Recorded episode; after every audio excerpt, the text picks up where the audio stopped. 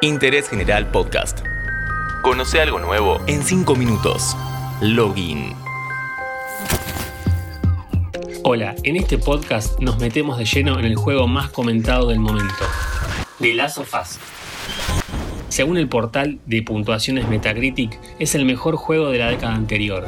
¿Por qué causa tanto fanatismo? ¿Qué lo diferencia de cualquier otro survival horror? Sin entrar en spoilers, The Last of Us Part 2 supera a la primera. Diciembre de 2011. En los Video Game Awards de ese año se presenta el tráiler de una historia de zombies.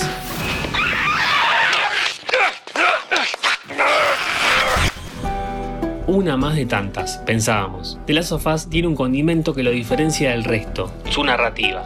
La historia tiene algo de realidad. El Cordyceps, un hongo parasitario que solo afecta a insectos y algunos artrópodos, puede transformarlos en zombies. Por ejemplo, hace que las hormigas caminen hasta la punta de las hojas, bien arriba en las plantas, para ayudar a dispersar las esporas una vez que mueren luego de días de agonía. Este hongo es el culpable de la pandemia en The Last of Us, que te presenta distintos tipos de zombies de acuerdo al proceso parasitario un giro en el típico argumento del género, pero eso no es todo. Su historia se centra en la relación entre Joel, un tipo curtido por la pérdida de su hija, que aprendió a sobrevivir desde el comienzo de la pandemia, 20 años atrás, y Ellie, una adolescente huérfana que posiblemente tenga la cura del virus. A medida que transitas en el juego, se nota la evolución de los personajes, el drama de tener que sobrevivir día a día a una catástrofe mundial sin precedentes. Es el primer videojuego que retrata humanos, realistas, con relaciones complejas, algo muy parecido a lo que se busca en el guion de una película dramática. Siento lo de tu hija Joel, pero también he perdido gente. En The Last of Us no solo te tenés que defender de los infectados, sino también de los sobrevivientes que pelean por los recursos escasos. Matar a un humano se siente incómodo, no se premia la violencia, se la utiliza cuando no queda otra alternativa. Es uno de esos juegos que no querés que se termine y que en alguna que otra escena te destroza. No me hagas esto, pequeña, vamos. No. En cuanto a la jugabilidad, tiene muchos elementos en común con el género. Tenés la posibilidad de mejorar armas, fabricar bombas molotov o de clavos, curarte con un botequín de primeros auxilios, todo en tiempo real sin poder pausar el juego, lo que le da más tensión a las escenas de acción.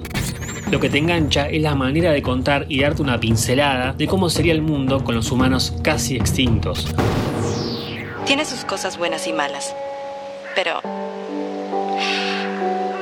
no puedes negar la vista. No todo es drama en The Last of Us. Las escenas de terror son de lo mejor. Dentro de los infectados están los chasqueadores. Lo peor que te puede tocar. Son muy sensibles al oído y te matan de una sola mordida.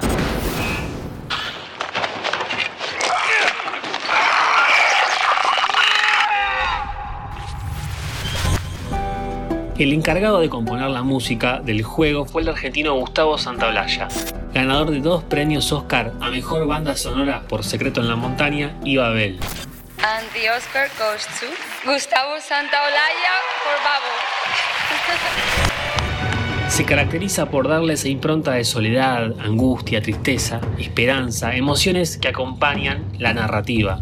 The Last of Us fue catalogado por el portal de críticas Metacritic como el mejor juego de la década pasada. Con su lanzamiento en junio de 2013, llevó a la PS3 a la cima de su desarrollo. Siete años después llega The Last of Us Part 2 en PS4 y del mismo modo que en el pasado acompaña el fin de una generación previo al lanzamiento de la PS5 en Navidad. Se filtraron algunos gameplays, supuestamente con spoilers sobre la historia, algo que rápidamente fue borrado por Sony. Lo cierto es que de la mitad del juego para adelante no sabemos nada. Sucede algo que va a generar mucha controversia y discusión relacionado a la personalidad de Ellie, esta vez protagonista y mucho más madura que en el anterior episodio. Fue calificado como obra maestra, un punto de inflexión en la narrativa de videojuegos. Por último, fue catalogado como el juego más accesible para personas con discapacidad hasta el momento. Baja visión, sordera, falta de dedos en la mano o discapacidad intelectual, todas estas posibilidades fueron contempladas por el estudio Naughty Dog. Un auténtico hito para que todos puedan jugar The Last of Us Part 2. Interés General Podcast. Encontrarnos en Spotify, en Instagram y en interésgeneral.com.ar.